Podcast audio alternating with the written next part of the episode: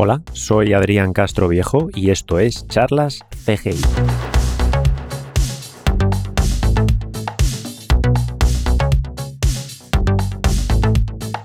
Charlas CGI es un podcast en el que invito a personas relacionadas con los efectos visuales o la animación a charlar sobre nuestro trabajo.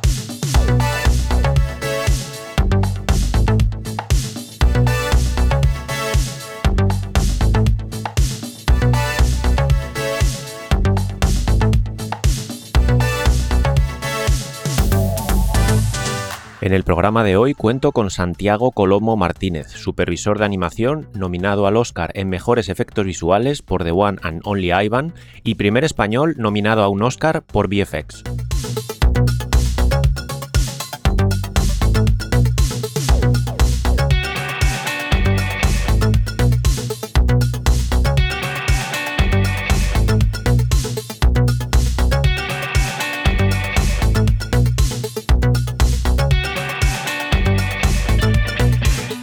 Hola a todas, bienvenidas y bienvenidos a Charlas CGI. Eh, como es habitual, pues eh, tenemos el, podcast en eh, Spotify, Apple Podcast e Evox principalmente, en otras plataformas también está. Si os gusta podéis seguirlo y bueno, me podéis contactar a través de mi página web adriancastroviejo.com desde el formulario o en Twitter adriancastrov. Cualquier pregunta o sugerencia, pues por ahí, por ahí me tenéis. Eh, bueno, pues hoy tenemos un invitado eh, bastante especial, eh, Santiago Colomo, nominado al Oscar este año. Santi, ¿qué tal?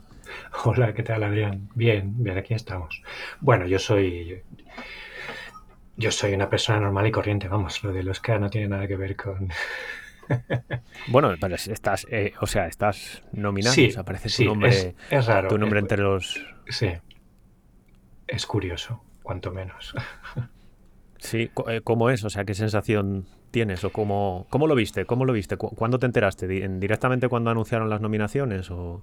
Mm, no, la verdad es que me mandó, eh, me mandó mi, el director de animación eh, de, hmm. de, Ivan de NPC, me mandó un, WhatsApp y me dijo felicidades y tal. Y, y, no, me, no me lo tomé como muy o sea, dije, ah, bueno, que hemos sido nominados, vale. Y no sé si estaba eh, liado trabajando o ocupado o algo que no. Y luego en, en DINEC, donde estoy trabajando ahora, eh, en el chat del Zoom, eh, hay uno de los, de los jefes de estudio que es un miembro de la academia, pues puso un mensaje global para todos, diciendo felicidades a Santi por la nominación a los Oscars. Y bueno, fue un poco como decir, pues qué guay, estoy nominado, pero lo que realmente fue como un poco locura, como enseguida, no sé si a la media hora, mi, sobrino Dani, desde Madrid, me mandó un vídeo que grabó desde la televisión de las noticias del telediario, donde decían, donde decían que el español Santiago Colomo está nominado a los Oscars y, Sergio... Eh, el otro español que también está nominado, y me mandó un vídeo me mandó un vídeo en el WhatsApp y ahí me quedé un poco como diciendo, pero bueno, esto es una esto es, esto es una locura, ¿no? Bueno, estaba pensando yo antes de empezar a hablar y tal. Eh, de hecho, hice una búsqueda rápida, eh, pero creo que puede ser que seas el primer español nominado por Visual Effects en los Oscar. Yo creo que sí. Yo creo que sí, no he encontrado a, otra persona. Tampoco lleva muchos años el premio de Visual Effects, eh, desde los 90 creo. Eh, sí, claro, porque claro, en los 90 yo creo que no sé si fue Terminator 2 en el No sé cuál fue la primera. Algo que ya empezó como... Eh, se empezaron a considerar como... más, más importantes ¿no? en las películas. Sí, si no recuerdo mal, había como un premio de Special Effects o algo así. Eh, no sé exactamente cómo se llamaba, pero sí. Eh, a ver, que tampoco son tantos años, no lleva 100 años como otras categorías. Sí. O, casi no tanto, pero. Eh, pero sí, o sea. Claro, no estoy 100% seguro, por eso te preguntaba. Yo, la verdad que no lo he mirado, pero. Yo creo que no, la verdad. No sé si. Bueno, yo lo he mirado y. Puede ayudar. Lo he mirado y la, información que he encontrado, claro, evidentemente como, como pasa un poco en siempre, pues eh, ni siquiera ahora cuenta como, como, como que estuvieras nominado. Me he encontrado en algunos sitios eh, algún titular, eh, he mirado ahora esta tarde antes de hablar contigo, que, claro, comentaban, y hay un español nominado al Oscar y tal. Un español, pero no hablaban de ti. Eh, en alguna noticia que no se hacían eco de ello. De hecho, bueno, eh, incluso dentro del sector, quizá, yo mismo tardé días en darme cuenta, porque bueno, en principio ves las pelis que están nominadas y tal, y después eh, te pones a ver los nombres. yo lo miré días después de ver las, las nominaciones y digo, ostras, Santiago Colomo, dos nombres, digo, Santi, claro, me suena el nombre, pero, pero no sé si. Digo, a ver si va a ser este. Y claro, pues hago una búsqueda rápida del nombre y digo, ah, sí, ostras, sí es Santi, lo conozco. Digo, qué igual. sí, lo que eh, a la vez que mi sobrino me mandó, me mandó la captura del telediario, me empezaron a mandar. Claro, mi familia se puso a usar ahí el Google y la agencia F tenía la noticia. Entonces, una vez va a la agencia F. Sí, la agencia F llega a todos lados salió en el país, salió en, muchos mm. sitios. Em, y luego incluso también un, antiguo compañero de NPC, Julio, Julio del Río, no sé si le conocerás, pues mm. me llamó, me, llamó directamente, vamos, somos, es otro supervisor de animación de NPC, y me llamó directamente. Eh, estaba él más, más loco que yo todavía, ¿no? Diciendo, pero, pero tío, que te han nominado a los, a los Oscars. Y yo, bueno, yo no sé, la verdad es que no me te tiras como días que no sabes muy bien lo que está pasando, ¿sabes? Porque después de eso van, van los emails de la academia. Y eso sí que son un poco como, como diciendo, wow, wow, wow. O sea, vamos a, bueno, recapitular. Em, ¿Cómo funciona? O sea, Vamos más despacio. Eh, y, no, por enterarme yo bien también cómo fue la situación, ¿no? O sea, primero, eh, y empezando por el principio, eh, estás nominado por The One and Only Ivan. Hmm. Eh, eh, ¿El magnífico Iván se llama en castellano? Creo que sí. La verdad es que Es que claro, yo me pierdo también con esto, ¿no? no se me queda... Em, a mí se me quedan desde que estoy aquí en Londres, pues más los títulos en los que trabajas. De hecho, sí, el magnífico. Iván. Yo no llegué a trabajar en, la película, estuve a punto, pero al final me metieron en Lion King cuando estuve en NPC. sí. Que de hecho me, me ofrecieron esta peli y digo, ah, sí, sí, perfecto, mejor esta que, Lion King, eh, por temas eh, em, eh, de cómo se trabajaba, para mí, por lo menos, pero al final pues no, nunca fue. Y de hecho estuve a punto también de trabajar cuando iba a acabar mi contrato de NPC, pero como me quedaba nada, solo dos semanas, pues prefirieron que no, porque era empezar un nuevo show por dos semanas y, y dicen, uff, no merece la pena que aprendas cómo funciona todo para para estar solo al final unos días. Claro. Eh, bueno, eso, estás nominado por The One and Only Ivan como supervisor de animación. Supervisor de animación, sí. Eh, ¿Cómo funciona? Eh, porque, como bueno, como sabes, hice un programa hace poco sobre los premios BES, que son también bastante importantes, quizá no tanto como los Oscars, ¿no? ¿cómo, ¿Cómo funcionan eh, las nominaciones a los Oscar? ¿Cómo, ¿Cómo, te enteras tú de que estás eh, nominado eh, entre varias personas de esta película?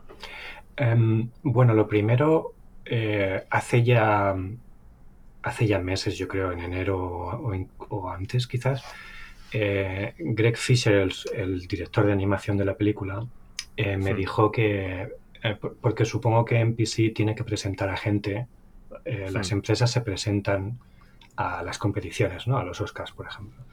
Entonces eh, pusieron cuatro nombres. Eh, en este caso, para los efectos visuales está Nick Davis, que es el supervisor de, efectos, Ben Jones, que es el, CG supervisor. Eh, no sé si tengo que traducir eso. Eh, no, bueno, a ver, eh, hablamos muy spanglish en este podcast. Eso, eh, eso. De hecho, me cuesta muchas veces. a mí también. A veces lo intento, intento traducir al castellano, pero a veces me cuesta también los puestos, porque muchas veces en, castellano también son. Se llaman igual. Bueno, ¿no? supervisor de CG. Igual se dice supervisor de CG, ¿no? Pero bueno, supervisor de. Podría ser supervisor de 3D o de imagen generada por ordenador, no lo sé. Sí, Computer Graphics. sí. Entonces, el Ben Jones, eh, Greg Fisher como director de animación y yo como supervisor de animación. em, que en realidad eh, he tenido bastante suerte porque normalmente MPC emplea dos supervisores de animación. Eh, por ejemplo, para, para el, em, The Jungle Book, que MPC ganó, ganamos el Oscar ya en el 2016, creo. Eh, realmente para el Oscar no había, no había nadie de animación. Estaba, estaba el Rob Legato, que era el VFX Supervisor, el CG Supervisor, el director de animación, pero no había ningún supervisor. Los supervisores creo que se presentaron a los BAFTA. Entonces, bueno, eh, pues la verdad que agradecido, ¿no? Pero también es verdad que mm, lo que yo hice en, en NPC junto con Greg, eh, a veces tomé bastante, bastante responsabilidad, ¿sabes? Que, que, mm, a veces íbamos un poco a 50-50, 50-50 con lo que hacíamos, ¿no? Entonces, em, me siento agradecido porque me, me hubiesen elegido. Pero vamos, tampoco había nadie por debajo, por encima mío. En realidad mm. somos, somos los cuatro, eh, por decirlo así, que dirigíamos, dirigíamos todo. Mm. Entonces, como tienes que poner cuatro nombres, pues tiene... Y por decirlo también, o sea, sí que seleccionaron a los cuatro, pero en este caso sí que es, los que más implicados estabais, por lo que me cuentas. totalmente. Eh, y también en tema de VFX porque en este caso de One and Only Ivan eh, el main vendor fue en PC. Bueno, main vendor no, el sole vendor. El sole vendor. Fuimos los Porque muchas veces, claro, en proyectos más grandes y tal, pues trabajan muchas empresas. Sí. Eh, y a veces solo va una empresa representada, porque igual es lo que iba, lo que decía ahora, ¿no? Lo que le llaman main, main vendor, como hicieron la gran mayoría. Eh, hay, otras empresas igual más pequeñitas que han hecho cosas, pero esos, vamos, no están sí, creo, mencionados. Creo, em, hay, eh, no sé si son uno o dos planos, o, cuatro quizás, creo que son cuatro planos donde otra empresa, que ahora mismo no, mm, no recuerdo el nombre, porque la verdad es que se, yo escuché ese nombre muy pocas veces, eh, Brian Cranston, el, protagonista, aparece de joven en, algunas, en algunos planos. Y entonces hicieron un proceso de rejuvenecimiento. Puede ser. Eh, puede ser. Puede ser Lola, Lola, Lola VFX de aquí de pues Londres. O... Lo digo porque son especialistas ellos, en, sobre todo en tema de facial. Pues Hacen muchísimo, muchísimo facial. Puede eh, ser. El tema de, rejuvenecimiento son, son, vamos, son quizá los mejores en ese aspecto. Sí, quizás en eso tú sepas más que yo, porque yo, yo ya te digo que, bueno, o, te lo digo ahora que mi carrera en VFX está, o en efectos visuales está, yo soy animador. No, entonces siempre que me he metido en un proyecto era porque la animación que había en ese proyecto me interesaba. Entonces, mis, mis, conocimientos de VFX eh, pueden ser a lo mejor un 80 o un 70% de los que puede tener un, un, supervisor de VFX, ¿sabes? Que hay muchas cosas que, que, técnicamente se me escapan, o empresas o cosas así. Sí, bueno, como a muchos, ¿eh? O sea, yo de hecho ahora, pues lo digo porque hoy me preguntaba un, un amigo por algo de iluminación y digo, buf, o sea, yo no toco yo es que desde que vine a Londres y me puse a... Eh, yo trabajo generalmente con cámaras, o sea, match move, layout, este tipo de cosas. Y eh, bueno, algo de Previs también, pero, pero claro, estoy súper centrado en eso, o sea, y me he especializado bastante en eso. Entonces, hace muchos años que no toco eh, muchas cosas. Entonces, claro, entiendo también que eso, si eres animador, te dedicas a animar y, bueno, vas ampliando horizontes, sabes un poco de, lo demás, pero, pero, bueno, también es verdad que es que es muy amplio. es muy amplio, sí, sí, sí. Yo me metí un poco también en esto, como te decía antes de grabar, yo vengo de, de sonido, o sea, yo en España trabajé mucho en sonido, ¿no? Eh, y me gustaba mucho también este, este mundo por, porque no se acababa, ¿no? O sea, había muchísimo que aprender y, y después una vez te metes eh, ves que es inabarcable, hay muchísima cantidad de información y de cosas que aprender. Sí, sí, eh, Bueno, a ver si, si, retomo el hilo. Estábamos hablando de la peli. Eh, bueno, que estás nominado al Oscar como supervisor de animación y en este caso eh, en PC era prácticamente, pues decías que igual algún plano sacaron para otra empresa, para rejuvenecimiento, pero bueno, principalmente solo trabajó en PC. Eh, no sé, ¿qué nos puedes contar del proyecto de, One and Only Ivan? Para, bueno, a nivel un poco más técnico o de animación, qué problemas o qué, bueno, no problemas, qué, qué challenges, qué... mm, como, ves, Pues- como ves, me cuesta a veces también decirlo en castellano, ¿no? ¿Qué, qué- Sí. Bueno, sí. Sí, pues... ¿Qué problemas em, encontrasteis o qué...? Quizás em, eh, lo más complicado o, o- o el, el gran problema a solucionar desde el principio, o no, no problema, pero vamos, la, la la gran característica de la película es que es, eh, teníamos que hacer eh, actores virtuales eh, que, es- que son animales hiperrealistas, pero que actúan con un grado antropomórfico o humanista bastante, bastante alto y, y todo esto lo tienes que hacer sin romper eh, la credibilidad, ¿no? Sí. Y lo tienes que hacer a la vez que están compartiendo eh, eh, ese espacio en la película con, con actores reales. Hmm. ¿no? Entonces, el gran, desde el principio, desde que empezamos, eh, bueno, Angelina Jolie estaba, estaba involucrada en producción también, entonces me acuerdo que Craig decía que una de las, una de las grandes preocupaciones que tenía la, la productora era de ¿vosotros vais a ser capaces de hacer esto? Hmm. Porque en realidad eh, lo que ya hicimos en Jungle Book o el, el libro de la selva y en, y en Rey León, eh, NPC es profesional en crear animales realistas. No, en, eso, en eso no tienen ningún problema. El problema empieza cuando, cuando empiezas a meterte ya en algo tan... em, en un problema tan general de los, de los gráficos por ordenador cuando, eh, que es eh, dar, dar valores humanos a, a animales, ¿no? A cosas, que es muy fácil romper el, el, molde, ¿no? Y enseguida irte a cosas que son, pues, o que no son eh, creíbles o que son incluso feas, ¿no? Entonces es como, como mantener eh, estos personajes que a la vez de que parezcan reales sean bonitos, eh, te enganchen y, llevar la mitad de la película también.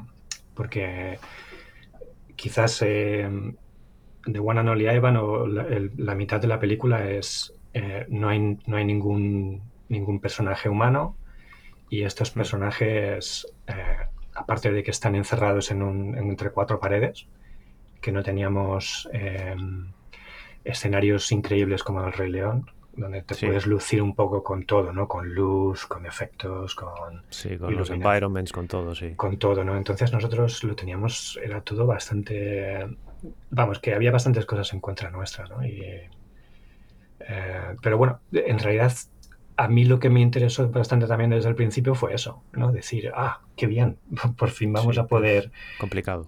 por fin vamos a poder eh, hacer acting con, con animales. Hmm. ¿sabes? Porque una de las cosas que, que quizás no, no tuvimos tanta libertad en, en estos eh, proyectos anteriores es que el director no nos dejaba eh, Sí. llegar a estos niveles, ¿no? Eh, John Favreau quería que, que tanto el Rey de la Selva como el Rey León, el, el libro de la selva y el Rey León, El libro de la selva, sí. que, que tuviesen un punto de realismo eh, que, que para el espectador fuese como si estuviesen viendo un, Documental. un documental, ¿sabes? Entonces cada vez que tú metías ciertos eh, manerismos o movimientos que pudieran ser demasiado humanos, pues no... Hmm. Incluso desde el punto de vista de, desde el director de animación y nosotros que estábamos convencidos que iba a ayudar más, eh, no, no nos dejaban, ¿no? no nos dejaban esa rienda suelta. Pero bueno, fue, fue algo de lo que también fueron aprendiendo ellos durante el proceso del Rey León. ¿no? Al principio intentaron, eh, por lo visto, animar leones es bastante, o gatos, es bastante más complicado meter eh, valores o expresiones humanas porque los gatos normalmente son los ojos y las expresiones es, es muy difícil eh, manejarlos o mezclarlos con, con algo que, Sí. que un actor humano haría, ¿no? Entonces ten- tenían muchos problemas y fueron un poco evolucionando a, a través, a- a- a- según iban evolucionando en la película. O sea que al final ya empezaron a soltarse un poco más y, y yo creo que cuando ves la película lo, eh, lo notas. ¿no? Eh, notas que al principio un poco pues el, acting es la actuación de los personajes es un poco más, más acartonada y más hmm. y, luego según te vas metiendo en la película y, las secuencias llegan al final pues es, es, más agradable pero vamos esto a lo mejor es una cosa de formación profesional que, sí, que lo vemos los animadores sí eh, porque yo sí que, bueno, eh, eh, también veía otro tipo de cosas, de, temas de cámara y tal, que... Mm, claro, entiendo que también igual va un poco por el estilo del director, ¿no? sí. Yo estaba pensando en los movimientos de cámara y tal, que claro, es... El estilo que tiene es muy... por eso le funciona también, por ejemplo, en, temas de como Mandalorian, estas cosas que funcionan en Virtual Production, movimientos de cámara sencillos, no complejos, incluso en estos, y sí que la animación tampoco es como que quiere las cosas claras, ¿no? Este director, eh, John Favreau, por ejemplo, que se vea bien, que se vean unos alemanes moviéndose ahí, otros allá, pero que no haya mucho batiburrillo, que queden claras las cosas, no sé. Sí, en cuanto a cámaras, lo que él quiere que eh, todas las cámaras que haga sean haya, haya una, correspondencia de una cámara real que tú puedas usar en un hmm. estudio, ¿sabes? Entonces, si usas un zoom, pues tiene que ser algo que tú puedes usar en una cámara real. Es, quizá lo único que, que no nos dejaba hacer. Hacer cámaras volando un poco como a lo mejor en el Señor de los Anillos. Sí. Que estaban las, las famosas cámaras volantes que se metían de aquí y aparecían por allá y tal. Eso, hmm. él, necesitaba que la cámara estuviese en una, en una grúa como mínimo, ¿no? Y que, que se pudiese mover de manera, de manera realista. O sea que sí, que él quería mantenerlo todo un poco pues como más, en un realismo más tangible, ¿no? Más... Pero eh, en, en, Ivan lo, lo quizás genial que me gustó también saber desde el principio es que decía Sarrock, de, la directora, eh, ella tiene un background de, teatro. Entonces, para ella lo principal eran, era la actuación de los personajes y cómo los personajes llegaban, ¿no? Y, y, la película tiene una carga emocional que eh, se transmite gracias a la actuación y al, acting de los, de los personajes. ¿no? Entonces, eh, por ejemplo, eh, cuando te leías el guion al principio, pues hablaba de, Bob, por ejemplo, el perro, ¿no? Danny DeVito, pues que, que, sonreía de oreja a oreja, ¿no? O que Ivan... Entonces ya, ya ibas viendo desde el principio que el rango y de emociones faciales iba a ser bastante, bastante más, más exagerado. ¿no? Entonces, eso lo tuvimos en cuenta desde el principio. Yo desde que trabajé con los con los supervisores de, assets, ¿no? con, la, con la gente que modela los personajes y todo eso, pues cuando les pedía que me hicieran unas cejas de un gorila sorprendido o, o triste, decían, no, es que no, yo no encuentro ninguna foto de un gorila que haga esto. Digo, ya, ya, sí, hmm. ya sé que te va a costar encontrarlo, es que no lo vas a, no lo vas a encontrar, pero... Y entonces yo eh, les dibujaba cómo tenían que hacer las cejas para conseguir esas expresiones, ¿no? Era un poco como... Y les decía, push, push, dame, dame más rango, ¿sabes? Dame más rango que los animadores siempre necesitamos más rango. Buscando eh, un, punto medio quizá entre una expresión facial humana y, la que en realidad hace en este caso Ivan o un gorila. Eh, eh, o sea, ¿cómo buscas ese punto? Sí. Bueno, lo primero que hicimos antes de empezar la peli, la peli la hicimos en dos, en dos años. Bueno, creo que el director de animación empezó antes, ¿no? Pero yo empecé, desde que empecé fueron dos años. Y lo primero que hicimos fue pasarnos un día entero en un zoo de Inglaterra, Hmm. del sur de Inglaterra, donde Disney había específicamente elegido que fuéramos para allá, ¿no? Porque tienen, se llama Paynton, eh, Paynton, Zoo, eh, y tienen a cinco gorilas en, un sitio, bueno, no grande para un zoo, pueden salir incluso fuera, no tienen como una isla y pueden salir fuera y, meterse dentro. Eh, y y nos tiramos todo el día con dos, dos cámaras grabándoles, grabándoles hacer de todo, ¿no? Pues, eh, y estaba muy bien porque cada uno pues tenía un poco una personalidad diferente, ¿no? Eh, veías al, al, alfa, al, alfa, male, al, al macho dominante que, que le veías ahí andar que mostrando que era el sueño, el, dueño del, recinto. Sí. ¿no? Y entonces a, los otros gorilas, em, pues un poco más sumisos, ¿no? Eh, los gorilas no te miran, no te miran de frente porque es una afrenta. ¿no? entonces por eso, por eso los, si los gorilas miran de lado, cuando miran. Eh, estuvimos allí desde el principio eh, y veías entrar a niños, grupos de niños. el zoo tiene un, son cristales, ¿no? Entonces los gorilas, había uno de ellos que es que se sentaba cerca del cristal y, y veías esa conexión ¿no? entre, entre los, tanto los niños mirándole al gorila y el gorila mirando a los niños, ¿no? Como diciendo, mira qué, curiosos, ¿no? Y, y, era lo que la directora quería era eh, había muchísimos planos que eran simplemente ojos, ojos hmm. de, de, un, de, un, gorila pensando, ¿no? Y, y, la verdad es que te, te puedes perder en, teníamos horas de, de, una especie de un gorila que es tiene, no sé si un 98% de, del, mismo ADN. Sí, Somos, somos casi iguales, ¿no? Y tan diferentes a la vez, ¿no?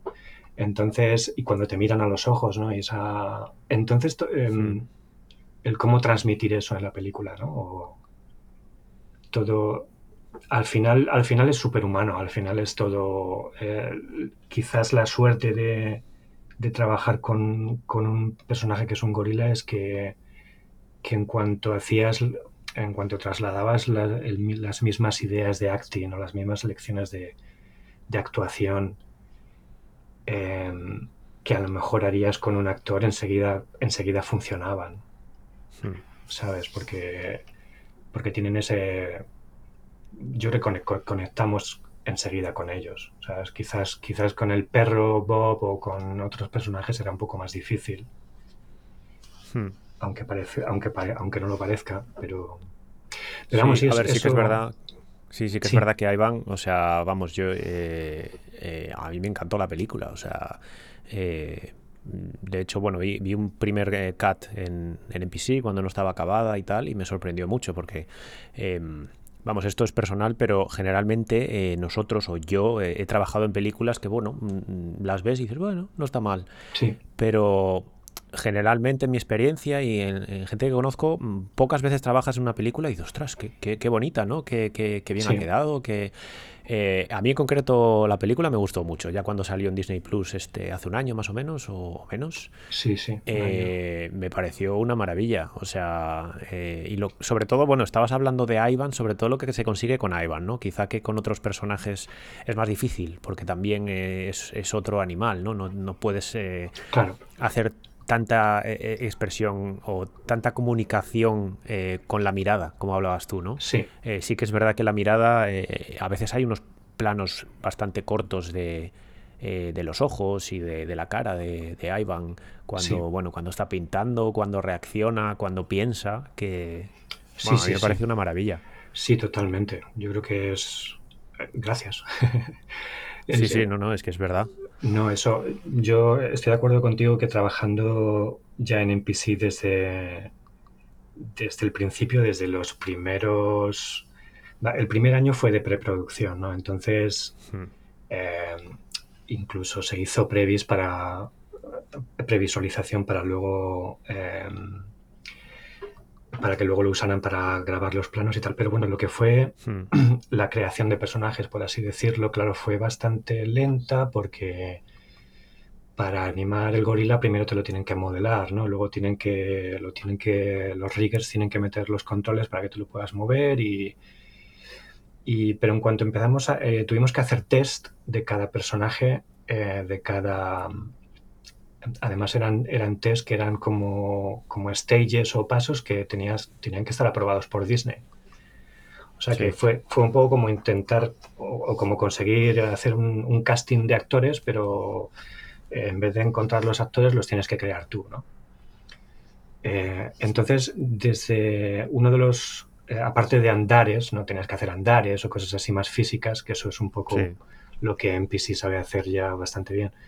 Eh, em, luego, luego tuvimos que hacer test que es que era de ojos simplemente. y, era simplemente pues, pues un gorila mirando, mirando alrededor, a la derecha, a la izquierda, qué hacen las cejas cuando, cuando tú miras a la derecha, pues la ceja de la derecha se te levanta un poco más que la izquierda, eh, todo, o sea, todo al mínimo detalle de, em, bueno, ya sabes el nivel al que llegan con, con las arrugas de los ojos cuando... Sí, sí. Sí, los movimientos estos que me llaman movimientos acádicos y todo del ojo. sí. Eh, es que mm, creo que hay algo público sobre eh, sobre Ivan, un poco sobre lo que estabas contando de, los ojos y un poco eh, brevemente cómo se ve el proceso de un pequeño antes y un después. pero sí, me suena de ver algo así y, vamos, el nivel de detalle ya no solo la animación, en todo en general, o sea, conseguir eso para primeros planos, a mí me pareció bastante espectacular. O sea, eh, quizá no había visto otro tipo de personaje así. Eh, quizá algunos de Weta, pero es otro, otro tipo de cosa más en, en, Planet of the Apes y esto, que, habían conseguido unos, unos eh, monos muy realistas, quizá. Sí. Pero es, es un poco lo que dices a mí, y además es que, te llega mucho. Quizá también un poco la forma de, de planificar lo de la directora o la forma de contar la historia que a mí me llegó mucho, sobre todo la historia de, igual eh, em, el no abusar de determinadas cosas o eh, no estás viendo primeros planos siempre del gorila cuando está triste o lo que sea. Eh, es simplemente una historia en la que te metes, o sea, a mí me pasó, o sea, te va contando la historia y después dices, joder, pero después esto es todo, esto es todo 3D. Yo siempre es como, sigues la historia, de vez en cuando a mí me viene, seguramente a alguien ajeno a la industria eh, empieza a ver la historia y, se queda con ella porque es, una pasada. Aparte que, eh, por lo que contamos, bueno, parece un poco triste, por si alguien no la ha visto, que la vea, que está en Disney Plus.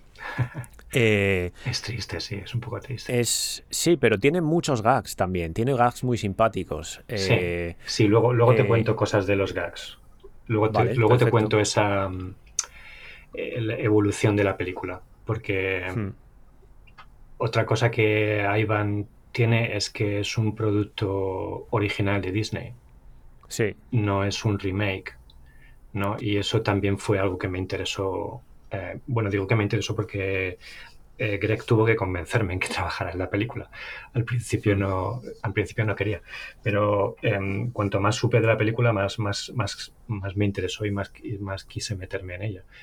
Em, pero vamos, sí, lo que, lo que tú dices es, es un tema es un tema duro, es un tema que habla de conservación de, animales de, en cautividad, em, eh, bueno, no quiero hacer spoilers, ¿no? Pero bueno, sí que lloras, ¿no? En algún momento, yo me acuerdo la primera vez, la primera vez que vi la película en una manera muy eh, cuando estaba en previsualización, que es todo tú sabes que se ve todo muy... Sí, en previo se ve todo como, como una especie de videojuego.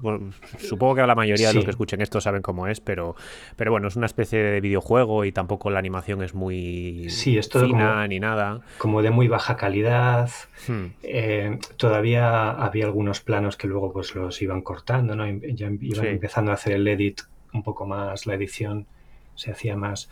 Pero, pero sí, claro, era, el tema era tan depresivo, por decirlo de alguna manera, que aunque, aunque había algunas bromas, eh, eh, Disney, la productora, que esa también es otra, ¿no? Tú tienes a la, directora intentando hacer algo y luego Disney, pues hmm. quizás eh, esto pasa en todos los lados, ¿no? Pues Disney a lo mejor quiere, oye, puedes hacer, puedes meter más, más bromas, pues puedes hmm. hacer que sea un poco más graciosa.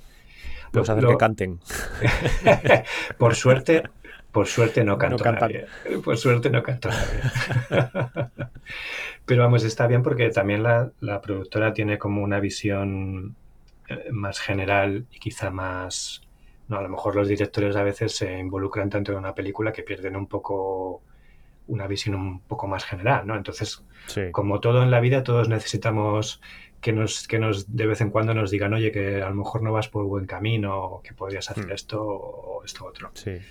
Entonces, según iban haciendo eh, screenings con público, ¿no? Hmm. que esto supongo que para la gente que no lo sepa, pues eh, cuando se hace una película, eh, de vez en cuando se enseña esto, por ejemplo, para Ivan lo hicieron en los Estados Unidos, ¿no? eligen un pueblo aleatorio en algún sitio que nadie sabe de Estados Unidos y enseñan la película tal y como está a, un cierto público, ¿no? Al público, en este, en este caso yo creo que eran eh, pues familias con, niños de cierta edad joven, ¿no? Entonces al final pues les hacen preguntas y, esto es un feedback que tú coges y, nos llega al estudio, ¿no? Entonces eh, mucha gente pues desde un niño que decía que, que a la película le hacía falta algo increíblemente eh, extraordinario, ¿sabes?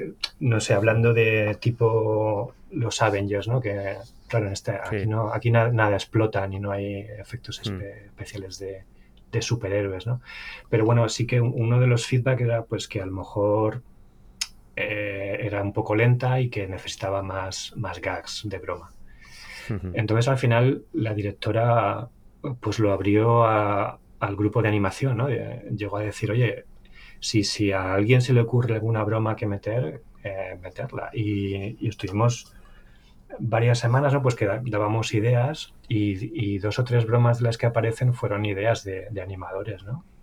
Y, están ahí. Entonces eso es algo que también eh, nos hizo sentir más involucrados en la película. ¿Y cuáles son? pues hay una vez... sí, eh, hay una vez que eh, Ivan está, está haciendo uno, uno, de sus dibujos en el papel. Sí. Y, y eso le está enseñando a, a, Bob, el perro, y le dice, dice ¿sabes lo que es esto? Y, y empieza a decir cosas, ¿no? Eh, además, eso es al principio de la peli, me parece, ¿no? Ahí creo que pasa como dos veces, ah, dos o tres. Sí, pasa dos veces, sí, sí. Entonces le quieren, le quieren enseñar que es una llave y que necesitan mm. la llave, ¿no? Y, una de las ah, cosas que dice Dani De Vito, dice la... Ah, esto es ya cuando ya sabemos que Mac utiliza una peluca. Sí. Dice, la peluca de Mac. Y, eso se le ocurrió a uno de los leads. Y luego hay otra también que, que deciden escaparse del, del, centro comercial, ¿no? van ahí todos los animales y se encuentran en un cristal y, la puerta está cerrada y dice a Iván, oh, locked, está cerrada. Y, de repente llega la, que es el, loro, llega el loro volando desde atrás y no ve el cristal y se, y se, se, estampa. contra el cristal y se cae. Y Iván la mira y dice, sí, definitivamente está cerrada. y eso fue idea de una animadora también, que además encontró una referencia bastante graciosa de un, de un pájaro eh, pues que se, choca, se choca contra un cristal y el pobre al, se cae al suelo y se queda ahí como un poco atontado y se va andando, ¿no? Y tal. Eh, entonces, sí, y creo que hay otra más, pero ahora, ahora mismo no me acuerdo. y, y en este tipo de gags, por ejemplo, como dices, que dice, ah, bueno, pues sí que está cerrada, ¿no? O sea, sí que está, bueno, que hay un cristal y tal. Eh, o sea, haces el gag y después se graba eh, el audio, o el audio estaba grabado antes. ¿Cómo, cómo funciona esto? Eso fue algo también eh, especial en esta película. Y es que la película era tan. evolucionó tanto que al final. O sea, la directora teníamos, teníamos dailies con ella eh, dos veces a la semana al final. Incluso Danny DeVito venía a los, a los dailies a veces, ¿no? Entonces, lo vi una vez yo. Sí, ¿verdad? Sí, hay, hay, de vez en cuando iba a, los animadores, una vez salió a saludar a los animadores sentados y algunos que estaban animándole en el momento se dieron la vuelta diciendo, ahí va, que está aquí Danny DeVito. Era, sí, él, se sintió muy involucrado, era como su personaje Bob el perro, era como su, cuando estábamos en Dailies al lado de la directora, pues él le daba ideas.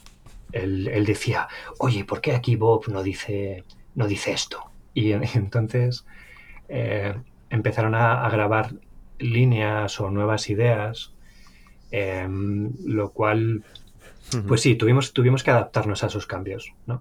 Entonces mucho, incluso eh, Sam Rockwell, cuando digamos que de, esto fue meses antes de, antes de acabar la película, ¿no? Eh, también quiso ver cómo iba y, le gustó tanto algunas de las cosas que hicimos en animación que él quiso hacer nuevas, nuevas eh, líneas, ¿sabes? Quiso hacer, quiso hacer nuevas tomas para, para, adaptarlo a lo que estábamos haciendo nosotros y todo. entonces sí, que fue bastante colabora, eh, colaborativo. quizá un poco más abierto que otro tipo de producción, ¿no? Porque en, otro tipo de producciones está hiper, hiper, hiper cerrado. Sí, sí, totalmente. Eh, sobre todo en Visual Effects, ¿no? Totalmente el tipo de trabajo que se hace, el tipo de trabajo que se hace en Visual Effects eh, a ver, claro, yo desconozco más la parte de animación, ¿no? Eh, sé que a veces si, si, si, hay voces o tal, sí que tienen los audios, pero de ahí a que se, a que se modifique eh, la animación y que vuelva a regrabar un actor, vamos, es, Totalmente. Es, muy, muy raro. Sí, en el, yo creo que vamos, casi totalmente seguro de que en el Rey León y en el Libro de la Selva no se hizo nunca. Mm. Además, además, bueno, son eh, quizás el libro, de la, el libro de la selva fue un poco más, no, no tan remake del original, ¿no? sé pero el Rey León sí que seguía bastante eh, el original, el original y, y, creo que tenían una o dos secuencias nuevas, ¿no? Em, pero vamos, que yo sepa, nunca se volvió a hacer em, eh, tomas de audio nuevas. Cuando aquí era un poco eh, bueno, al principio fue un poco porque, claro, tenías una cosa ya animada y la tenías que animar de otra vez porque te, venía una, línea nueva o, un audio nuevo, pero, pero al final es que mejoraba, mejoraba la secuencia, ¿no? Entonces era como ver cómo evolucionaba hasta que al final... Bueno, hay, hubo una controversia también, no controversia, pero es em, el primer plano de Ivan es un gorila hablándole directamente a la cara, a, la cámara, en, un primer plano, hmm. eh, hablando abiertamente. ¿no? Entonces, una de, los, de las conversaciones eh, principales que tuvimos desde el principio es eh, ¿cuándo, le vas a enseñar a, a la audiencia que aquí los animales hablan.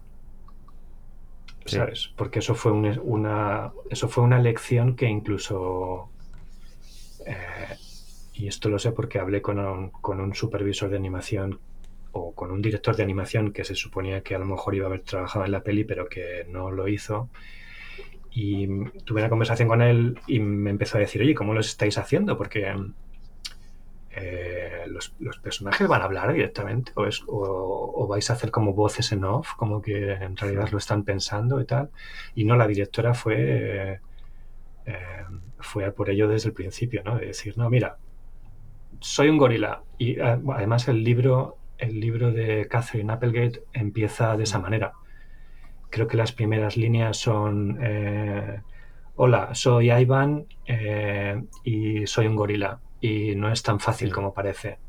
Entonces esas mismas palabras son las que dice en la película, ¿no? Entonces yo creo que fue, fue bravo por, la directora porque fue...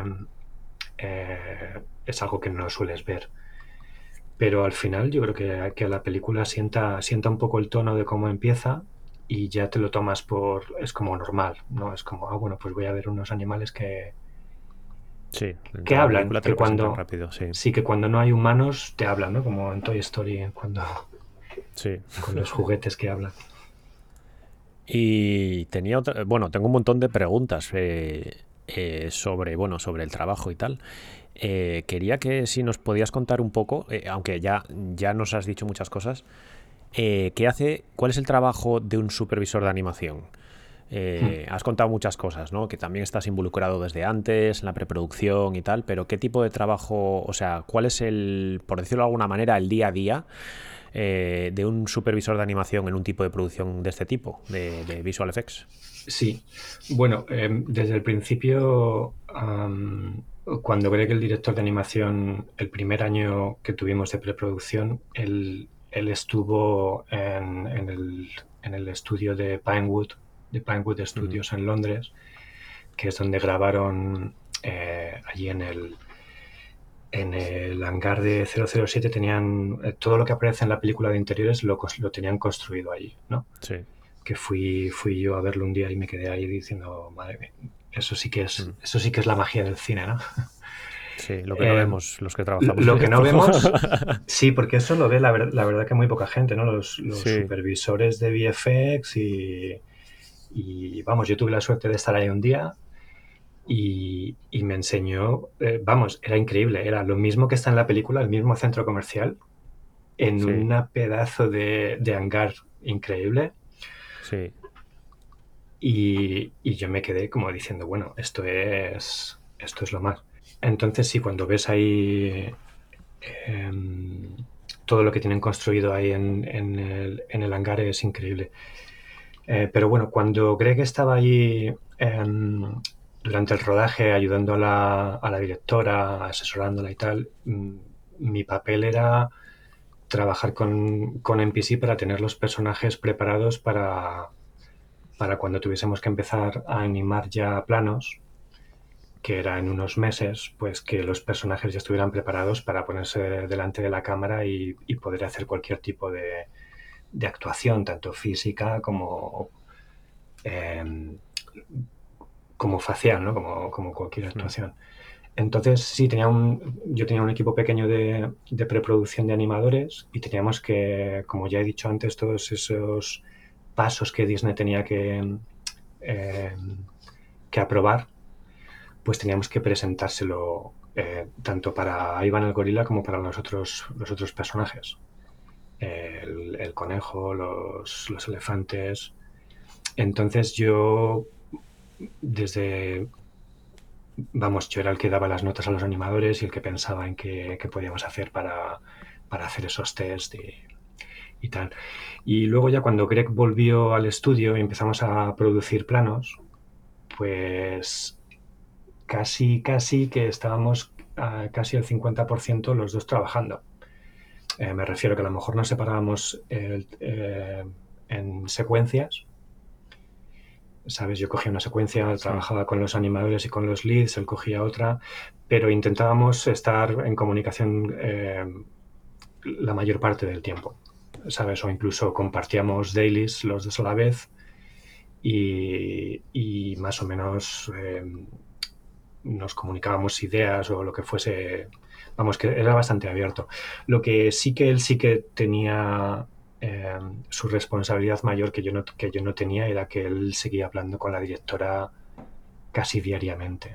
¿Sabes? Cuando la directora tenía un problema de decir, oye, mira, que es que hemos pensado que vamos a cambiar esto, ¿qué te parece? Él él hablaba, eh, ella hablaba con él, ¿no? Era cuando yo estaba más involucrado quizás en el plano técnico, ¿sabes? Él, él, él no sabía cómo funcionaba el rig o, cómo, o lo que tenía, tenía que tener necesario en los ojos Ivan o lo que sea, eso ya eso lo hacía yo. Sí.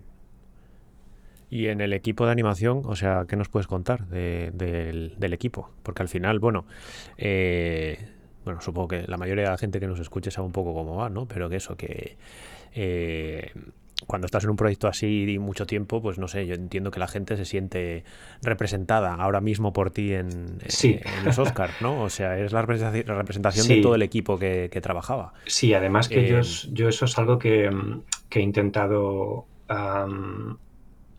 una de las cosas que, que, más me gustó de Ivan y eh, la gran mayoría de los animadores que querían trabajar en la película eh, querían trabajar en esa película, o sea, estaban interesados en, hacer acting de animales, en, el, tema de conservacionista de animales, eh, en, que era un proyecto nuevo de la Disney, ¿no? Estaban, la gente estaba súper motivada en, hacerlo. Entonces, em, los animadores pusieron bastante de ellos, ¿sabes? No, no solo ideas. Eh, por ejemplo, por darte un ejemplo de, de, acting, eh, mm. uno de los animadores que vino eh, de Framestore vino específicamente porque quería trabajar en Ivan, Peter Warbis, y, y, él es un actor, es un actor amateur, pero vamos, amateur de bastante nivel. Además canta, canta genial, he visto, he visto vídeos de, él en, conciertos cantando y tocando la guitarra que, em, y luego y luego em, eh, actuaba en, en, teatro, vamos, que a lo mejor se tiraban tres meses actuando, o sea, casi, casi profesional. Entonces, sí, porque estabas diciendo amateur, o sea, no es tan amateur, ¿no? no, no, no, casi, casi, o sea, él, él, es animador y trabaja como animador, pero todo el tiempo que tiene libre y los fines de semana, tiene sus actuaciones en, un teatro, ¿no? Y, yo creo que la, gente paga para ir a verle. O sea que. Sí. Eh, entonces, el, nivel de acting que, tenía era eh, bastante alto, ¿no? Como. como eh, bueno, ya de por sí muchos animadores tienen o, tenemos ese nivel, ¿no? Pero él, él, era ya un paso más. Cada vez que él hacía un plano, pues se hacía varias tomas de, referencia de animación y, a lo mejor nos, nos, daba como ocho o nueve takes donde tomaba el acting desde diferentes puntos de vista, ¿no? Y era, em, era, era, ideal, era, era genial, era como tener un actor ahí eh, para ti. Um, yo creo eh, en general, eh, lo que hicieron los animadores enriqueció de manera increíble la, eh, los personajes de la película, ¿sabes? Es algo que, eh, ¿sabes? Siempre pensamos en los actores y que, bueno, los animadores lo único que hacen es copiar lo, que dice la voz del tal y, a veces yo creo que el público en general no se da cuenta de lo que, de lo que llegan a poner de, ellos mismos, ¿no? Entonces, algo, algo que siempre he intentado hacer cuando me han entrevistado, por ejemplo, la academia y todo esto, me, una de las... Eh, me, hicieron una hora de entrevista en la academia de los Oscars, es otra cosa de los Oscars, eh, con la cámara y, te, te, preguntaban cosas súper, vamos, eh, aleatorias, como cuál es tu comida favorita cuando vas al cine, o cosas así, ¿no? Desde, desde chorradas. Muy, americano, ¿no? Muy americano, sí, desde, desde cosas así un poco chorras hasta cosas más, más profundas, ¿no? Y bueno, una de las preguntas era cuál, eh, cuáles son los, los, los héroes y no reconocidos de, de, esta película, por ejemplo.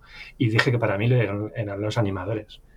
Sabes que tú realmente no vas a ver la, la cara de, del que animó ese plano, lo que sea, aunque Luego profesionalmente sí los demás sí que lo sabemos, ¿no? Porque la gente pone sus planos en sus sí, bueno, los que, estamos, los que estamos en el sector sí que, bueno, pues eso, eh, y los que siguen el podcast pues nos conocemos, ¿no? Eh, la mayoría de gente que he traído al podcast eh, los conozco en persona, somos conocidos sí. y bueno, por eso estoy intentando compartirlo con más gente, ¿no? incluso que, llegue a más gente todavía, no solo del sector.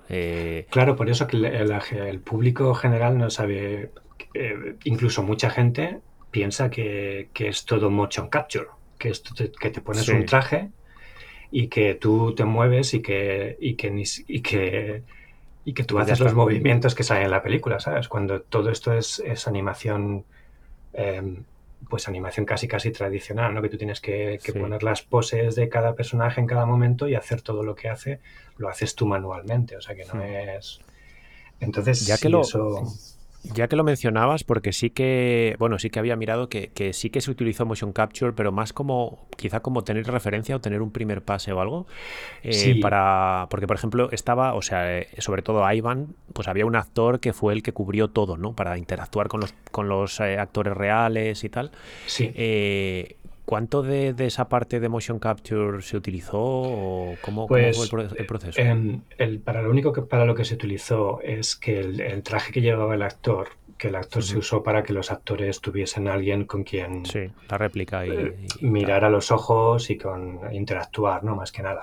Eh, la, típica idea de los actores en una actuando al lado de una pantalla verde que, que luego se ve que están que no hay vida hablando a la nada hablando a la nada. Entonces eh, luego de ese actor lo para lo único para lo que se utilizó fue para el previs porque en realidad era una manera muy rápida de capturar lo que se hizo en el, en el plató y tenerlo ahí directamente para el previs, que en realidad el previs es una previsualización que se hace para la gente que no lo sepa, que luego la directora eh, bueno, esto, se mete en un, en un, entorno virtual como tipo hmm.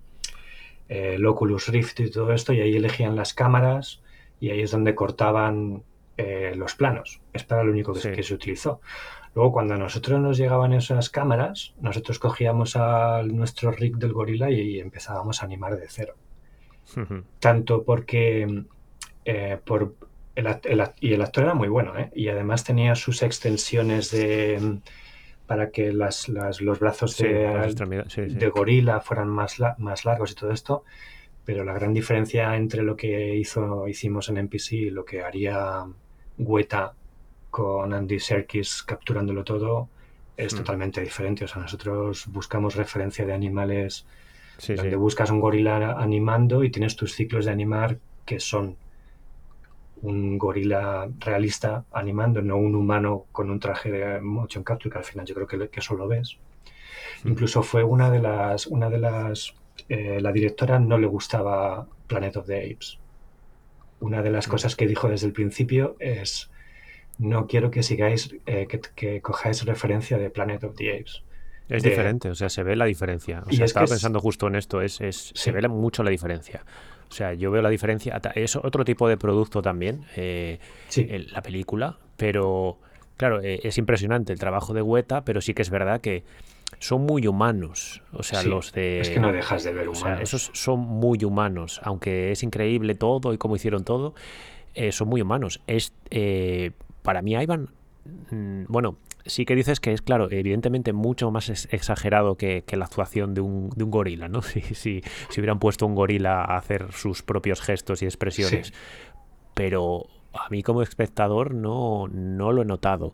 A ver, evidentemente se nota en esas expresiones cuando igual mantiene mucho tiempo y la cámara se acerca y está triste y se ve muy claro que está triste o que está pensando, ¿no? Pero pero yo creo que es bastante sutil, como a mí me convence que es un gorila, o sea, lo que estoy viendo ahí es un gorila y sí, me lo estoy creyendo. Total, em, todo está basado en, movimientos de, gorilas reales, ¿no? Y en, hmm. referencia, em, vamos, la cantidad de vídeos de, referencia que teníamos para seguir y eh, lo que teníamos que hacer en los planos y luego, bueno, la, también los animadores cuando no hay referencia pues saben lo que hacer para que todo siga eh, quedando bien y realista, ¿no? O sea que, sí, mm. que al final em, el que fuesen animales realistas tenía que era, era una de las de las condiciones eh, primordiales, ¿no?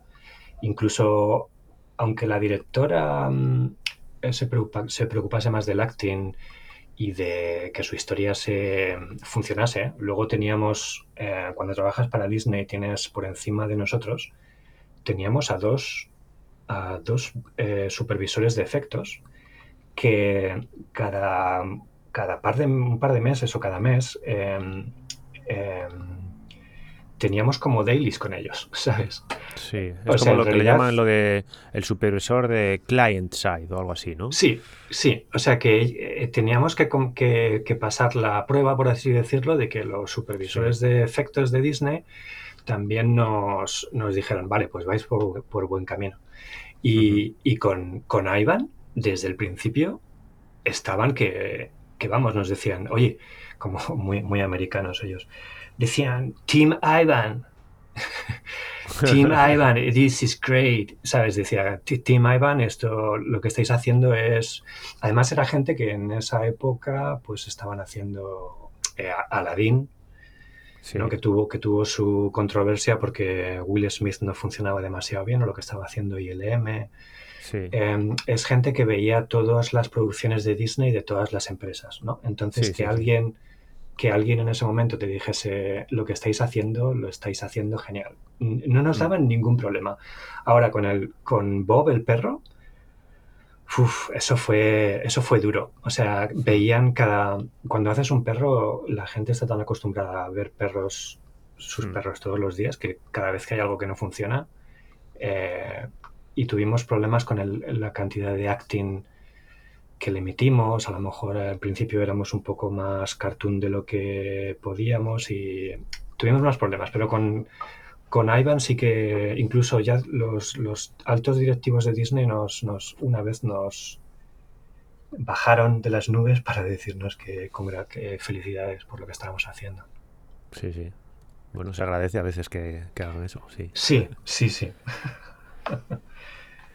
y bueno, Hablando un poco más también de esto, porque y llevándolo más a, mi, a, mi, a mi sector, bueno, a mi sector, a mi especialidad, eh, en el tema de cámaras y tal, eh, ¿está animación de alguna manera involucrado en este proyecto en concreto? ¿Cómo, cómo trabajáis con, cámaras? O sea, ¿cuánto podéis modificar? Eh, ¿qué, qué, hacéis con, con, las cámaras? Sí, pues eso es algo que mm, la verdad que tuvimos bastante suerte, porque em, eso lo he descubierto ahora trabajando en otra empresa. Eh, la libertad que nos dan, que te dan en NPC o que, o que tenemos en animación para cambiar cámaras es, es bastante grande. Es, eh, claro, la gran mayoría de la, el 50% de la película es full CG, ¿no? Es todo, todo, 3D. Todo 3D. Entonces, eh, Layout hizo un trabajo increíble en poner todas las cámaras que quería, pero luego a lo mejor tienes que hacer movimientos de cámara sutiles que, que ayudan a la animación, ¿no? y, es, y a veces em, cuando la... Mm, eh, vamos, que normalmente no te dejan que la animación lo acabes, ¿no? Normalmente en otras empresas eh, tienen el final layout y ellos acaban las, cámaras. Eh, aquí nosotros tuvimos la, la, suerte de poder hacerlo nosotros en animación. vamos hasta el punto de que una vez Greg se fue de vacaciones, entonces cuando Greg se iba de vacaciones yo era el director de animación. Entonces hubo una vez que tuve yo que presentar em, los dailies a la directora, ¿no? Y tuve que enseñar un par de secuencias y que era la primera vez que lo hacía. Y me acuerdo que uno de los, eh, uno de los, había dos cámaras donde a mí no me funcionaba muy bien cómo cortaban. Y la verdad es que no, lo pensé, pero eh, estando ahí en dailies enseñándole los estes, le dije, oye, y digo, ¿qué te parece si la cámara aquí cogemos y, unimos estos dos planos y hacemos un movimiento de cámara donde se funden? Y la directora, ah, ah, pues sí, pues genial, pues, pues una idea increíble, pues sí, sí, venga. Y, yo aquí, y cuando acabó la reunión y tal, pues dije, oye, perdonar por dar ideas, porque, ¿sabes? Tuvimos que cambiar, tuvimos que cambiar los dos planos y fue un poco rehacer la cámara y, unir y los animadores tuvieron que volver a rehacer todo esto. Pero al final el plano queda mejor. O sea que no. Eh, Sabes que. Eh, que también nos, nos, dejó involucrarnos de esa manera. Hmm. Estuvo, estuvo bien. Y en lo que decías de las cámaras, bueno, por lo que dices es más. Eh, em, te refieres más al movimiento, ¿no? Al movimiento, un poco la orientación, más que cualquier aspecto técnico. o sea, lo pregunto, yo, yo porque trabajo siempre con cámaras, ¿no? Generalmente, incluso mm, en casi todos los proyectos en los que trabajo yo es un poco como dices. Eh, eh, sí que en animación eh, tienen la facultad de ajustar la cámara. En, algunas empresas es simplemente rotaciones y tal. En, no, no, ajustan, digamos, la posición, si no se vuelve a layout. pero en otras sí que ajustan alguna cosa más. Pero en general, en mi experiencia, lo que son los aspectos, los aspectos más técnicos de cambiar la hacer un zoom, eh, cambiar la, distancia focal y este tipo de cosas, eh, en, general en mi experiencia no se hace. Eh, ¿Qué me puedes decir de eso?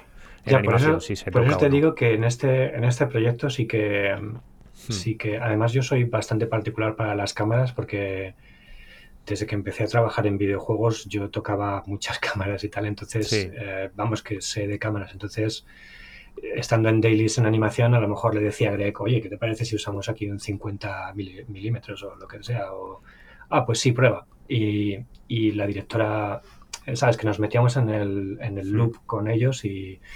Eh, pero, pero sí que está claro que la layout en eso eran los que dirigían los que dirigían todo, ¿sabes? Que no... Bueno, quizá era más fácil, como dices de cambiar ahora eso a un 50 milímetros, por ejemplo, eh, entiendo que sería un plano full CG que es más fácil quizá cambiarlo. Sí, sí. Ah, totalmente, totalmente. En, lo que son... La verdad es que en Ivan, en planos de, de, de complete, ¿no? De, complete, con imagen real. Con imagen real de fondo, la verdad es que cambiamos poquísimos. O sea, en relación a un 5% a lo mejor. O sea, y, y la verdad es que el layout, sí, es, es, esas cosas técnicas ya, ya no se venían de ellos, sí sí, sí. Bueno, pues muy interesante también. Eh, bueno, hemos hablado mucho de, de, Ivan, que era, bueno, la película por la que estás nominado. Eh, ¿Estás nervioso por, el tema de los Oscar? Pues bueno, nervioso porque eh, acaban de abrir las peluquerías en Inglaterra hace tres días, ¿no? Y hay, hay colas, hay colas para y todavía no tengo no tengo el traje, pero vamos, por lo demás todo genial. Em, Y tampoco sabes todavía dónde tienes que ir a, la gala, ¿no? Sí, no sabemos todavía lo de la gala. Es a la una de la mañana, de, la, de, de una a tres, por lo que tendremos que beber mucho café y dormir siesta, supongo, el domingo. Pero bueno, y sí, mi mujer también está un poco nerviosa porque no encuentra el traje adecuado y, hmm. y es un poco... Luego también con el COVID, por ejemplo, nos dijeron ayer, antes de ayer, que intentáramos no mezclarnos con gente. Con gente antes, antes de... En 10 días antes de la cadena, de, la ceremonia. Para evitar contagios y no poder ir. Sí, yo había pensado a lo mejor ir el sábado a ver si podía mirar algunas eh, eh, chaquetas o traje o tal, en vez de comprármelo online. Eh, pero voy a probar, ¿sabes? Si veo que hay una marabunta de gente, pues me, me vuelvo para atrás. Hmm. Bueno, una buena mascarilla, una FP2 de estas y tal, y ir con protección y bueno, no sé. Y, después también ahora, bueno, te puedes hacer test de estos que distribuyen gratis, pero lo mejor es no contagiarse porque si al final no puedes ir, vaya faena. Sí, y luego, por suerte, el lunes ya me, me pongo la primera vacuna. Ah, sí, que ya. ya... me hmm. eh, lo he conseguido. Entonces sí, no. Em, no lo sé, pues por, em, con muchas ganas de ir, eh, ver qué es en realidad, con mucha pena por no haber podido ir a Los Ángeles, ya. porque no dependía de mí, porque éramos cuatro y, teníamos que estar diez días de, em, de cuarentena. De cuarentena y, bueno, em, todo esto lo organiza Disney, ¿no? Y ellos pagan el vuelo y lo organizan y tal, entonces no, sabes, tú no puedes decir, ah, no, no, pues yo quiero ir y voy es que no es... Porque al final yo no... Si en caso de que ganemos, que no creo, eh, Nick Davis, que es el, de mayor rango, por así decirlo, es el que recogería el Oscar. Sabes que yo estaré, como mucho estaré detrás ahí saludando y... Bueno. Y ya está, pero bueno, que sí, una locura. Eh, decías que no crees que, que, no crees que ganéis. ¿Quién crees que va a ganar entonces? Pues después de los BAFTA y ver que Tenet ganó los BAFTA y, hmm. y, no he visto Tenet, que la quiero verla este fin de semana, pero... Yo he visto todas eh, menos una, que la estrenan, en, la estrenan en Netflix esta semana, no sé si quieras si hoy o mañana o algo así. los monstruos. Sí. Sí. Lo, Love and Monsters. Sí, el, el, rollo es que em, para las nominaciones de los Oscars mandan una reel de tres horas a, todos los miembros de, la academia que trabajan en VFX.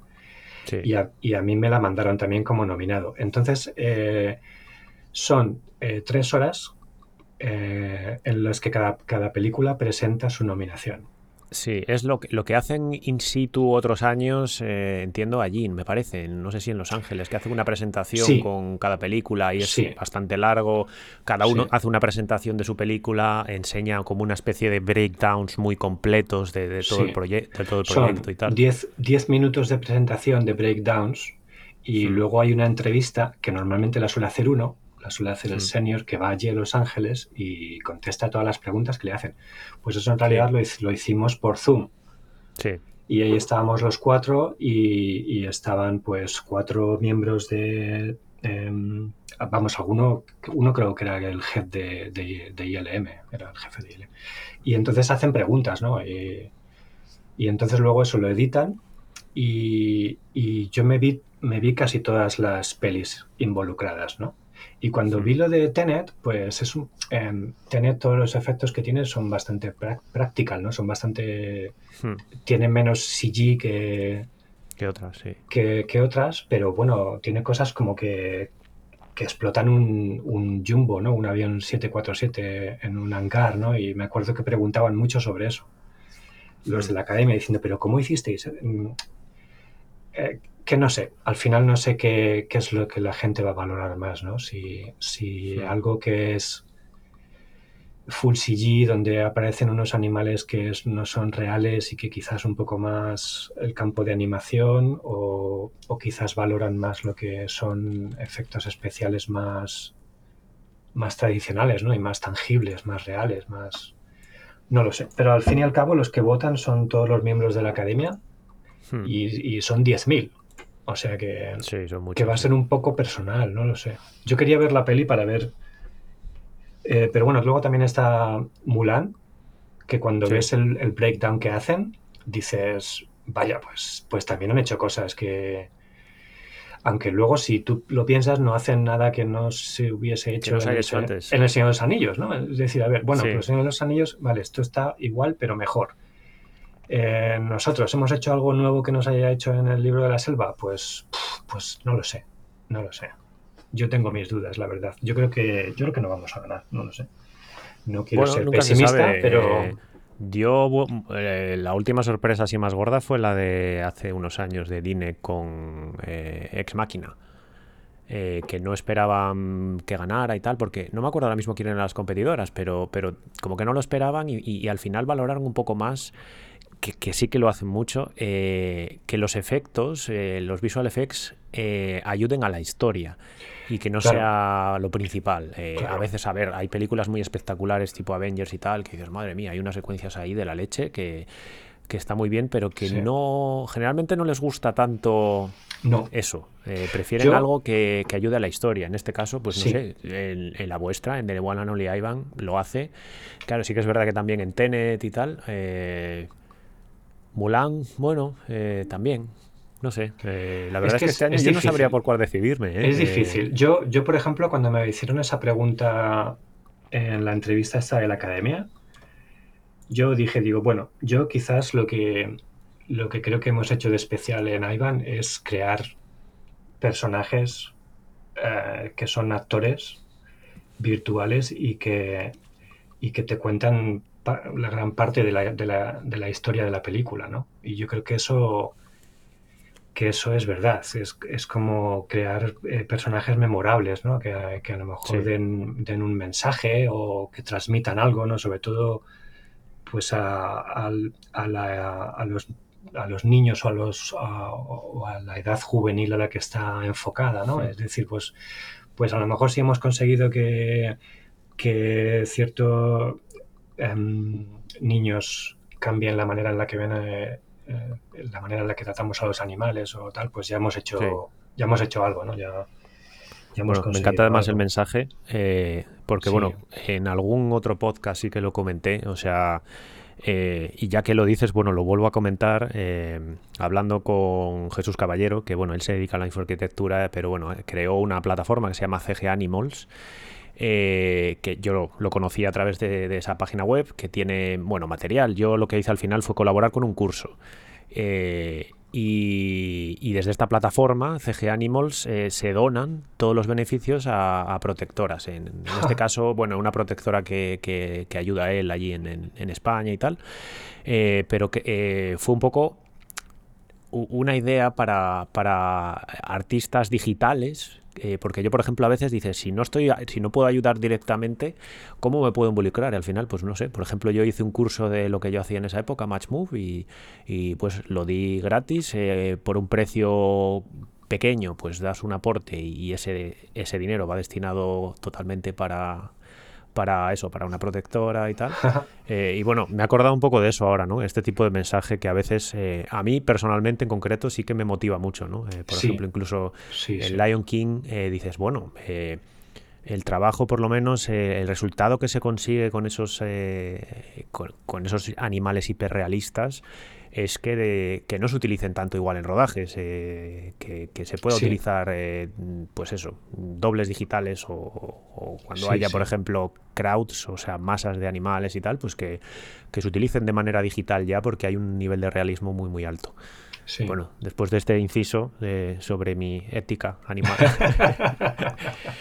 no, porque también es que la verdad es que al final nos hemos centrado mucho sobre todo en Ivan, pero a mí me sorprendió mucho la película, como dices. O sea, eh, y decías que era un hacia un público más eh, juvenil o infantil, pero, o sea, yo como adulto y tal, a mí me, llenó mucho. O sea, no la veo tan infantil como otras. Es que también te, eh, como público adulto, yo creo que, gusta, gustaría, a la que si hay gente que no lo ha visto, le gustaría mucho. es sentimental y tal, pero pero la película a mí me ha encantado. Sobre todo sorprende porque dices Disney.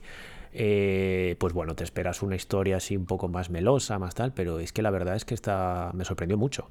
Eh, Sí, y, sí. y, de hecho, cuando vi el primer cut que, que nos ofrecieron en, en NPC, eh, lo vi con varios compañeros de trabajo y, y salimos eh, cuatro eh, sorprendidos. Ostras, qué, qué guay la peli.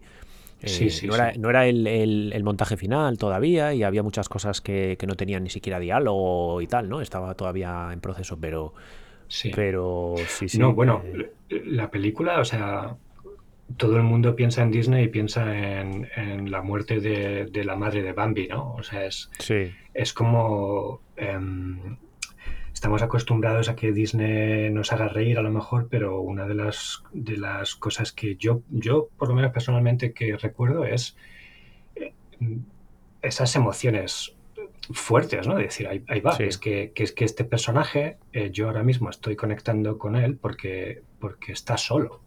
Es, Mm. es huérfano, ac- acaban de matar a su madre, tú, tú no lo ves, pero, pero sabes qué pasa, y entonces te metes en la historia, ¿no? Pues, pues Ivan también quizás vuelve un poco a eso, ¿no? No es la típica, vamos, que no tengo nada contra princesitas, ¿no? Pero que, sí, sí. que no es... em, eh, sí, La historia, mete- como la historia cliché que parece que se le, se le asigna a Disney y así Sí. a muchas historias. Sí, muchas, o- bueno, producciones, digo historias porque, bueno, no solo películas, eh, muchas producciones que hacen, sí. Sí, que parece que, em, aunque bueno, hay, hay- tocar emociones es, es en lo que se basan los directores y es con lo que sabes que ves eh, Frozen o muchas otras pelis y hay, Hmm. y hay gente que, que- que muere, ¿no? Personajes que, que fallecen en algunas. En, en- en- Big Hero se muere, se muere el personaje, el hermano del El personaje hermano, principal. sí, del protagonista. Eh, sí.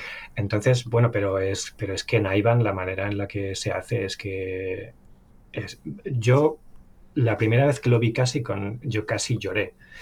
Entonces, Sí. yo no sé lo que sería ver la, la película nueva desde el principio porque no he tenido, no tengo la suerte de haber visto eso porque ya me Ya estás muy implicado. desafortunadamente ya estaba muy, muy, muy implicado, como tú dices. Pero vamos, a mí me, a mí me gustó eso, ¿no? Es decir, no, a ver, es que, es, es que esto es la vida, ¿no? Esto es lo que hay.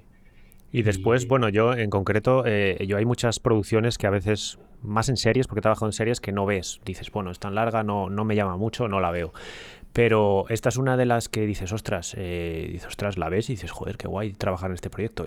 No fue mi caso, ¿no? Porque no, no llegué a trabajar, pero, pero esto que, que joder, qué, proye- qué proyecto más bonito. O sea, a mí Sí. me sorprendió para bien mucho, la verdad. Eh, yo, yo creo que a mucha gente. Y sí que es verdad que no ha tenido tanta repercusión como debiera, yo creo, porque sí que es eh, una muy buena película en todos los aspectos y no, ha tenido tanta repercusión, igual por prejuicios de la gente, ah, otra de Disney, no sé qué, entonces no la ven, ¿no? Eh, o, o bueno, o que igual pre- prevén que es un poco dura, no lo sé. Eh, No, yo creo que principalmente fue el efecto COVID. O sea, Sí, porque se canceló el estreno en Sí. cines, eh, Ahí van- como muchas... sí. em, Ivan fue un poco eh, quizás eh, lo mejor que he hecho en mi carrera y, y lo más extraño de mi carrera Hmm. también, porque em, acabamos la película en... eh, Yo la acabé en diciembre en animación, pero la, la película se acabó en febrero y se suponía que se iba a estrenar en los cines en, en marzo o abril. Eh, no lo sé, pero vamos, que estábamos todos esperando. eh, Sabes que cuando se estrenan pelis se suelen hacer eh, screenings o preestrenos Sí. con, y que a veces pues que nos, nos invitan a, Sí, a nosotros. Entonces, claro, esto iba a ser más sonado para mí porque yo estaba más involucrado, ¿no? Entonces, yo me esperaba que hubiese, que hubiese un screening y tal. Y, y cuando empezó la, la- la pan- la pandemia, ¿no? Cuando, cuando tuvimos que, que venir todos a casa y no podíamos y cerraron los cines, sí. pues eh, se quedó todo en el aire, ¿no? Era como decir, boom. Y luego de repente salen y lo sacan en Disney Plus. Sí, Y te das cuenta de que mucha gente ni, ni, ni oye la película, ni que va a salir en Disney Plus. Sí, no- la verdad es que normalmente se suele haber bastante publicidad antes que Eh, eso, ¿no? sí, yo creo que, eh, eh, vamos, en mi opinión personal creo que faltó más promoción, porque no la vi tanto como otras. Sí. Eh, y de hecho, mm, vamos, yo tengo Disney Plus, pero eh, no la vi nunca en el eh, scroll este que pasan películas. Sí, y, y es estuvo una al película muy buena. principio, unas semanas al principio Sí. y luego y luego pasó sí, desapercibida. Yo también, yo, y luego durante meses después del Disney Plus era como decir, bueno, pero esta película ha desaparecido. Hasta que luego llegaron, pues casi hasta que llegaron los Oscars. Sí, que fue un poco como decir, no los Oscars, sino Em, no sé si en diciembre nos dieron el primer premio de la Asociación de, Hollywood Professionals, de Age. ¿HPA? sí, sí, pues nos dieron el, premio a los mejores efectos especiales. Incluso ganamos a 1917, que fue la ganadora del, año pasado de los efectos eh, visuales. De los Oscars. Y bueno, ese premio todavía estoy esperándole porque se supone que nos tiene que llegar. Es un premio físico que, eh, que te mandan a casa, ¿sabes? Y yo no sé si por la pandemia o lo que sea. O... bueno, eso, eso sí, eso ¿Por la pandemia o por el Brexit? Eh, no, eh, no tengo ni idea. Yo a lo mejor está perdido en un camión en la frontera, sí. Pero vamos, fue un poco cuando la película ha vuelto a resurgir, ¿no? Y yo creo que también es lo que está haciendo Disney ahora, que está un poco usando la nominación al Oscar y todo esto, pues para intentar un poco quizás reflotar eh, la película, ¿no? Y que la gente la, la, vea y que, y que hable más de ella, ¿no? Porque sí que es verdad que cuando hablo con gente, la gente no la... No, mucha gente no la ha visto, sí. A ver, yo también eh, quizás sé más de ella porque, bueno, estuve a punto de trabajar en ella y tal, y, y bueno, yo estaba, estaba en NPC cuando estuve haciendo esta película, estuve en otros dos proyectos, pero estaban haciendo esta película, entonces, eh, y bueno, eh, cuando estaban empezando, sobre todo en el departamento de layout, pues había varias personas trabajando en ella y tal, entonces, bueno, eh, te enteras más, ¿no? Pero sí que yo creo que la, la, gran mayoría de gente no, vamos, no sabe ni que existe esta película. Y, es muy buena. O sea, vamos, a mí me gustó mucho. Eh, a la gente que conozco la ha visto mm, le sorprendió para bien. Y vamos, se la recomiendo a, todo el mundo. Eh, quería ir finalizando, pero bueno, tengo infinitas preguntas más.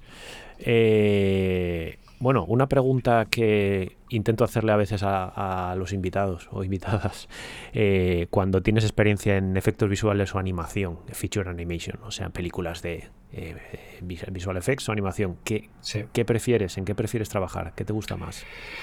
Pues, em, hombre, yo siempre pongo la animación de personajes eh, por delante, ¿sabes? Y hmm.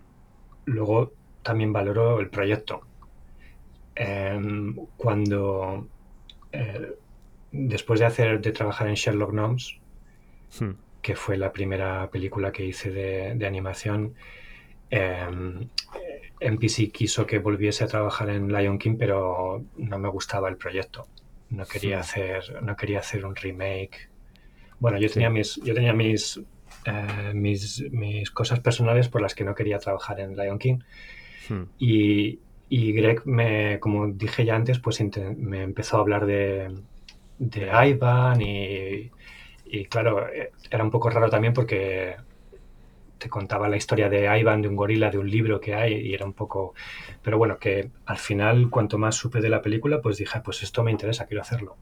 Porque desde el punto de vista de, animador, eh, ese nivel de acting eh, sí, mm. que, sí que es interesante, ¿no? Entonces Em, luego puede haber a lo mejor películas de feature o de películas más cartoon que, eh, que a lo mejor no me gustaría trabajar, ¿sabes? Quizás depende... Eh, luego también hay estilos... depende más del proyecto, quizá, que de, que de, si es VFX o animación. O... Sí, eh, hombre, si viene mañana Disney Feature Animation y me dice, oye, ¿quieres trabajar en, vamos, diría que sí de cabeza, porque todo lo que hacen, todo lo que hacen me gusta, pero por ejemplo, yo personalmente en, eh, animación hay, tipos de estilos, ¿no? Y algo tipo Hotel Transilvania, cuando es muy, muy cartoon, ¿no? Hay, hay un tanto por ciento de animadores, no sé, no sé cómo de, de grande será, pero hay, hay, muchos animadores que, que les encanta ese tipo de... A mí no ese grado de, cartoon no me... Sí, que es súper, súper exagerado y... Es muy exagerado, no es, no es mi estilo, ¿no? Entonces intento no... Aunque está muy bien, está muy bien eh, aprenderlo y saber eh, las reglas y qué hacer y qué, hmm. puedes romper para aprender todo eso porque te ayuda mucho en, eh, a romper un estilo realista, ¿no? Pero bueno, es algo que Eh, por ejemplo, sí, seguro que hay animadores que me están escuchando que me van a. que, estarán totalmente en desacuerdo conmigo. Pero, por ejemplo, la película de eh, Lluvia de Albóndigas se llama en español. Sí. sí, Lluvia de Albóndigas. Sí, lluvia. Esa película, yo creo que. Vamos, es que ni que me hubiesen pagado lo, es, es, que no puedo, no puedo, no puedo verlo. ¿Sabes? O sea, ese estilo de animación es que me, me duele en los ojos.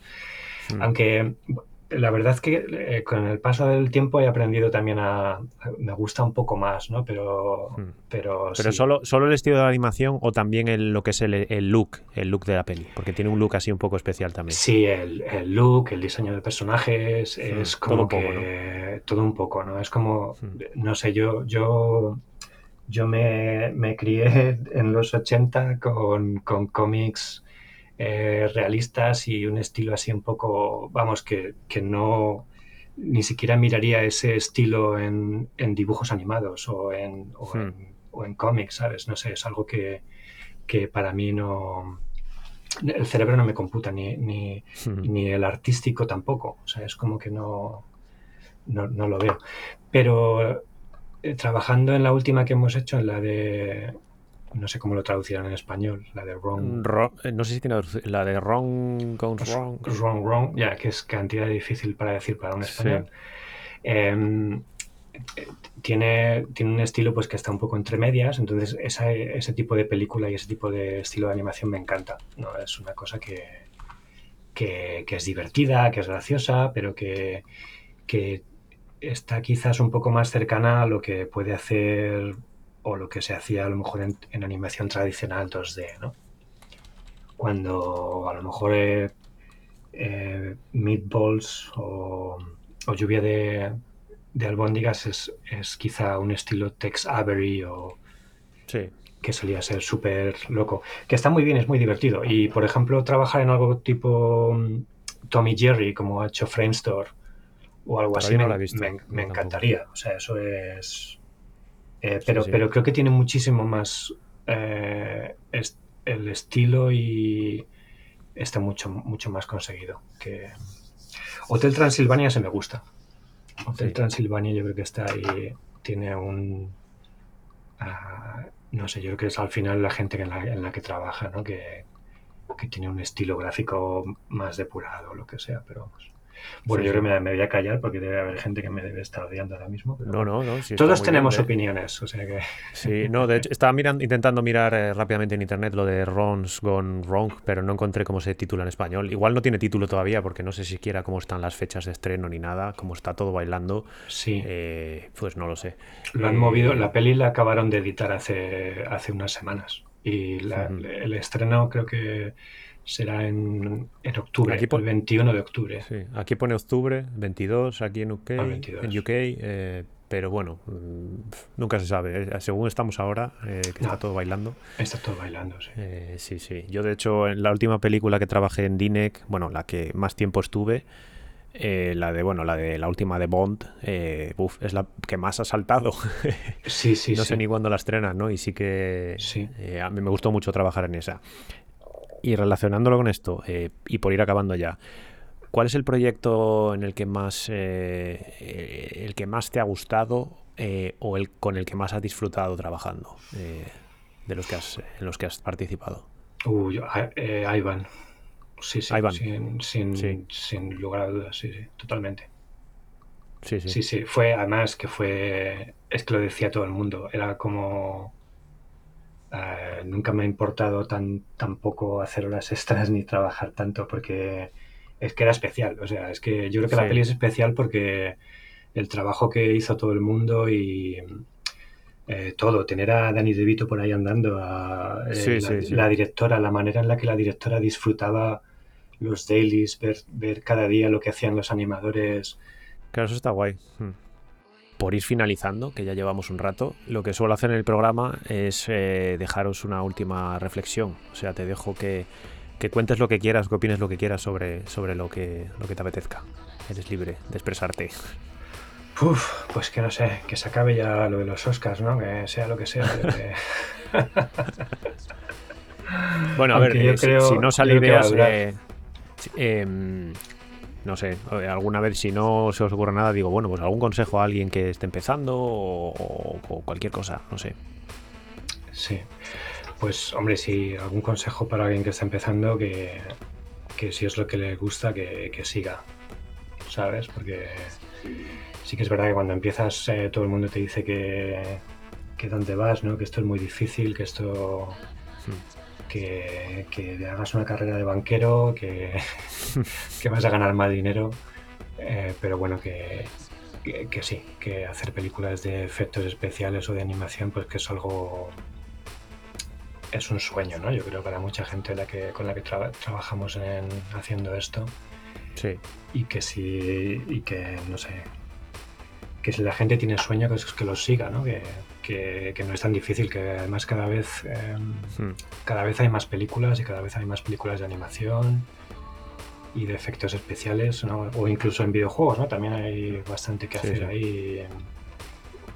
Y que, em, bueno, yo, yo sigo algunos, em, algunos podcasts de animadores y, y es bonito, ¿no? Ir cuando gente habla de bueno, pues yo estuve trabajando muchos años de no sé qué, pero en, mis ratos libres intentaba aprender, ¿no? O, me metía en un curso para seguir. No sé, es bonito ver que la gente sigue ahí dándolo todo hasta el final, hasta que consiguen meterse poco a poco, ¿no? En lo que, en lo que les gusta.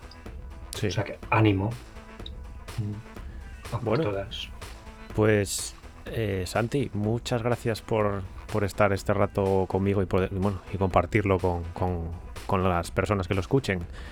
Eh, mucha suerte eh, el domingo 25, bueno, día 26 ya en Londres será, casi la madrugada del 25 la madrugada, La madrugada del 25 26, sí. Gracias, pues nada, un placer.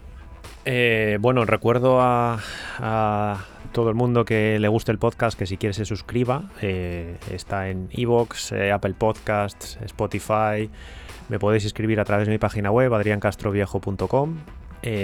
también estoy en Twitter, adriancastrov.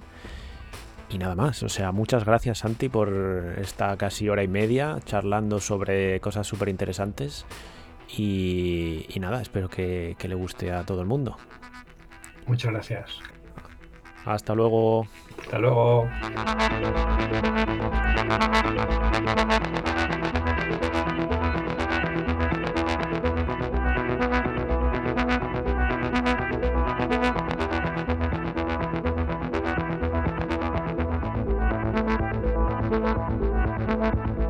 I'm gonna ask you to look away.